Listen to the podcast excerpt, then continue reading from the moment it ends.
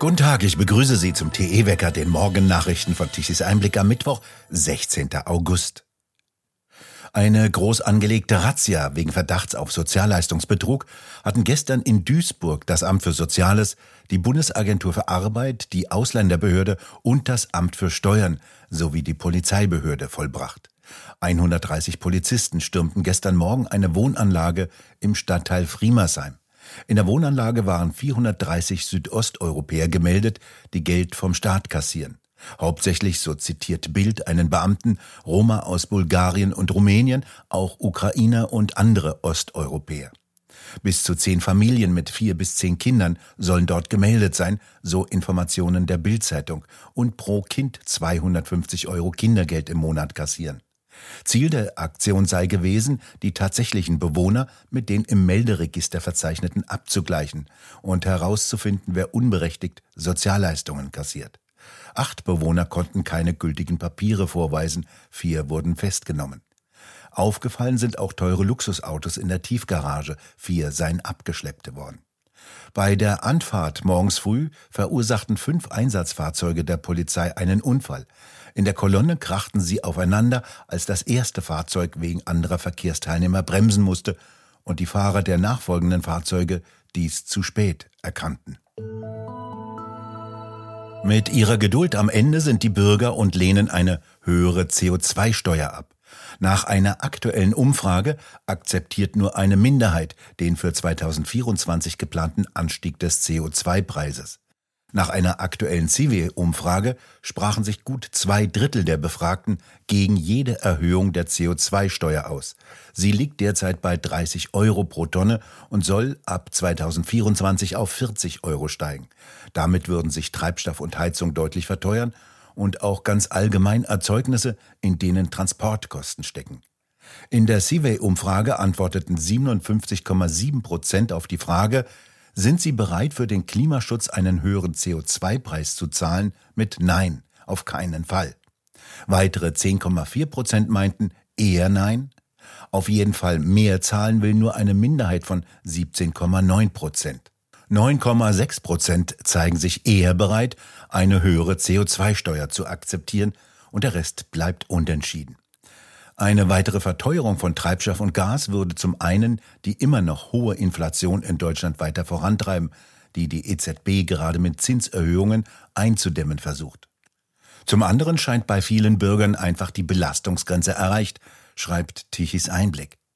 Der allgemeine Kaufkraftverlust von über 6 Prozent und die faktische Grundsteuererhöhung durch eine neue Berechnungsmethode engen den finanziellen Spielraum vor allem von Gering- und Mittelverdienern schon jetzt stark ein.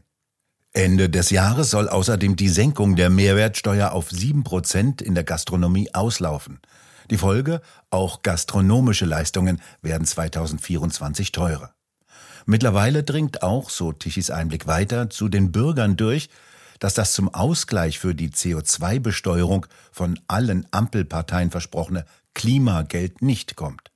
Erst lautete die Begründung, es sei technisch sehr schwierig, die Steuernummern mit einem Bankkonto zu verknüpfen, um das Geld über die Finanzämter an die Bürger auszuzahlen. Nach jetzigem Stand soll von den Einnahmen aber generell kaum etwas an die Bürger zurückgegeben werden.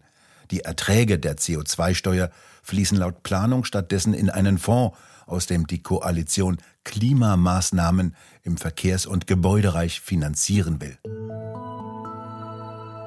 Heute und morgen wird vor dem Landgericht Bochum der Prozess gegen den Recklinghauser Arzt Heinrich Habig mit Zeugenbefragungen fortgesetzt. Die Dienstaufsichtsbeschwerde von Habigs Rechtsanwalt Schmitz gegen die Richterin Petra Breiwig-Leppingen wurde abgewiesen. Die hatte Habigs Wahlverteidiger an die leitende Oberstaatsanwältin Claudia Hurek sowie an den Präsidenten des Landgerichtes Bochum Dieter Coburger eingereicht. Petra Breiwig-Lepping hatte den Mediziner Heinrich Habeck zu zwei Jahren und zehn Monaten Haft verurteilt. Der Haftbefehl wurde sofort noch im Gerichtssaal vollstreckt. Dies wollte Breiwig-Lepping. Es gebe keine Gründe, das Verhalten von Habich zu entschuldigen, sagte sie. Sie warf ihm stattdessen sogar rechtsfeindliche Gesinnung vor. Eine Notwehr, mit der Wahlverteidiger Schmitz die Handlungen von Habich begründete, sei grundsätzlich gegen Gesetze unzulässig, so Breivisch-Lepping. Der Arzt aus Recklinghausen hatte während der Corona-Krise falsche Gesundheitszeugnisse ausgestellt. Bescheinigungen über sogenannte Impfungen, ohne tatsächlich die gentechnischen Spritzen injiziert zu haben. Darunter waren viele Pflegekräfte und Krankenschwestern, die nur so den Betrieb in Krankenhäusern und Pflegeeinrichtungen mit aufrechterhalten konnten. Es ist ein Verfahren und ein Urteil, das alles hat, um das Skandalurteil des Jahres zu werden. Selten sei in einem solchen Maße gegen Recht und Strafprozessordnung verstoßen worden, wie von der Staatsanwältin Nina Linnenbank und der Vorsitzenden Richterin Breivisch Lepping, so Juristen in Gesprächen gegenüber Tichys Einblick. Beide gingen nicht auf die Einlassungen der Verteidigung ein. Die Richterin verhinderte sogar, dass die Zuschauer am Ende einer Sitzung den Saal verlassen konnten, um teilweise die Ausweise ablichten zu können.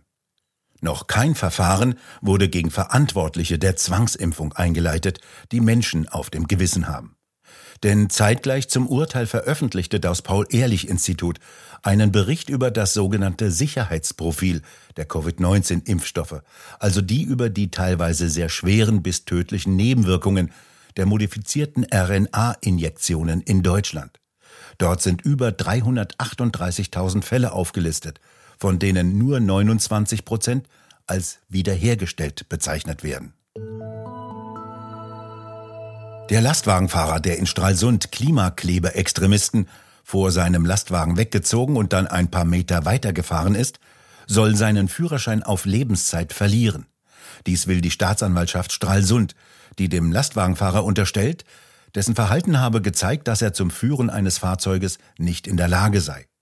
Die Klimaklebe-Extremisten hatten den Verkehr wieder einmal blockiert. Der Lastwagenfahrer zog Extremisten weg, setzte sich in seinen Lastwagen und fuhr langsam vor. Währenddessen setzte sich wieder ein Extremist dicht vor den Lastwagen. Seitdem ist er seinen Führerschein los. Der Anwalt hatte Widerspruch eingelegt, erfolglos.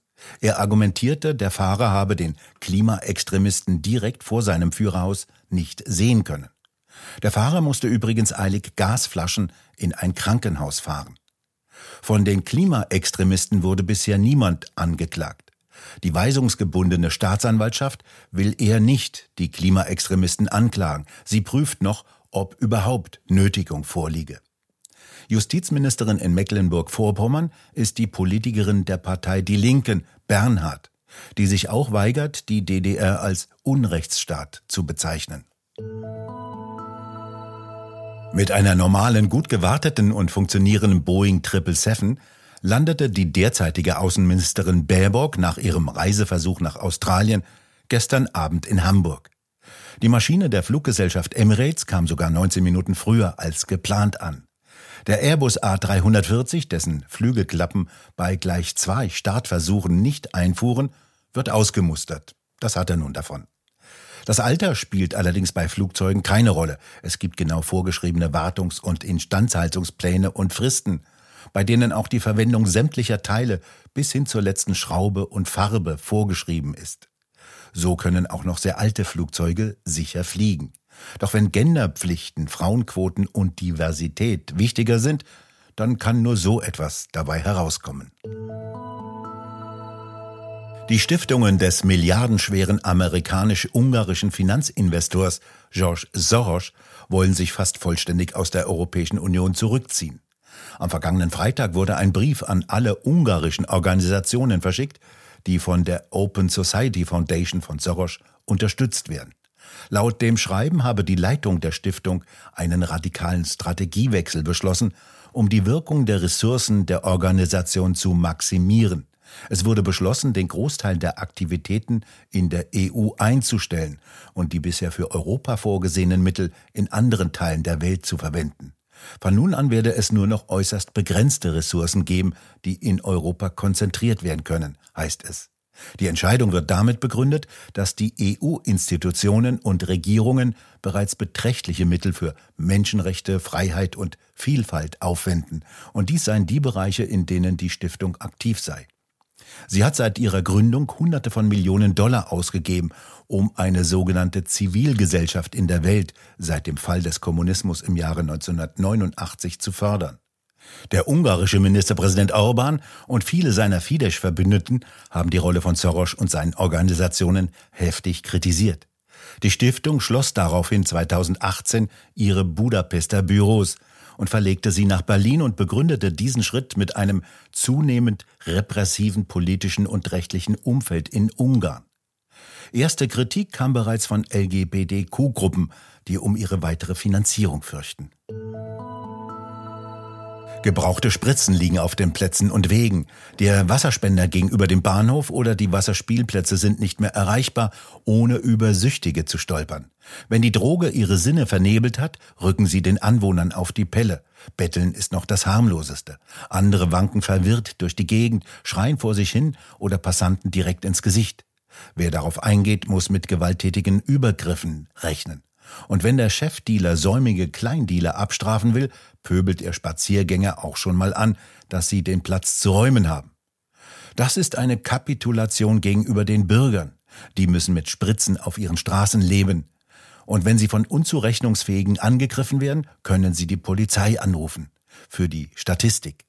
Liegt da aber auf dem Weg zur Arbeit jemand in seiner Rotze, stinkend und mit Kot und Urin überzogen, dann soll man den wiederbeleben, ans Atem erinnern und beatmen, aber die Covid-Impfung nicht vergessen. Dies schreibt Mario Turnes über seine Reportage über die Drogenszene am Berliner Bülowbogen in Schöneberg. Wo? In der neuesten Druckausgabe von Tichys Einblick. Die finden Sie im gut sortierten Zeitschriftenhandel oder direkt im Onlineshop bei www.tichiseinblick.shop auf der Webseite. Dort können Sie die Ausgabe auch als PDF-File herunterladen. Beim Wetter ändert sich heute nicht viel. Es strömt weiterhin schwülheiße Luft aus dem Südwesten herein. Und damit bleibt es in weiten Teilen des Landes schwül heiß. Sonne und Wolken wechseln ab. Ab mittags werden die Wolken dichter und es kann dann vor allem in der Mitte zu Schauern und Gewittern kommen. Ganz im Norden und im Süden bleibt es weitgehend sonnig und trocken. Die Temperaturen bewegen sich zwischen 24 Grad wie in Hamburg, über 30 Grad wie in Dresden bis hin zu 32 Grad im Breisgau. Und nun zum Energiewendewetterbericht von Tichys Einblick. Deutschland benötigte gestern Mittag um 12 Uhr eine elektrische Leistung von 70,5 Gigawatt und davon kamen von den 2,6 Millionen Photovoltaikanlagen 30 Gigawatt. Um 19 Uhr gerade einmal noch 2 Gigawatt und ab 21 Uhr dann nichts mehr. Insgesamt wird die installierte Leistung aller Photovoltaikanlagen mit 67 Gigawatt angegeben. Davon konnten die Anlagen also trotz Sonnenscheins nur die Hälfte liefern. Das ist zum Teil darauf zurückzuführen, dass die Leistung der Photovoltaikmodule drastisch zurückgeht, je höher die Temperaturen steigen. Weitgehender Stillstand bei den Windrädern. Um 12 Uhr mittags lieferten die knapp 30.000 Windräder knapp 7 Gigawatt. Abends um 20 Uhr fast nichts mehr. Installiert ist eine sogenannte Nennleistung von etwa 65 Gigawatt. So viel könnten die Windräder also liefern, wenn der Wind wehen würde. Deswegen muss hinter jedem Windrad ein konventionelles Kraftwerk stehen, das in dem Fall einspringt. Die konventionellen Kraftwerke produzierten um 12 Uhr mittags knapp 18 Gigawatt und abends um 21 Uhr dann immerhin 30 Gigawatt. Gäbe es nicht die Stromimporte, Deutschland hätte gestern wieder im Dunkeln gesessen. Mittags mussten immerhin noch 7,6 Gigawatt importiert werden und abends um 20 Uhr immerhin 16 Gigawatt. Wieder zu einem sündhaft teuren Preis von 142 Euro pro Megawattstunde. Wir bedanken uns fürs Zuhören. Schön wäre es, wenn Sie uns weiterempfehlen. Weitere aktuelle Nachrichten lesen Sie regelmäßig auf der Webseite tichiseinblick.de und wir hören uns morgen wieder, wenn Sie mögen.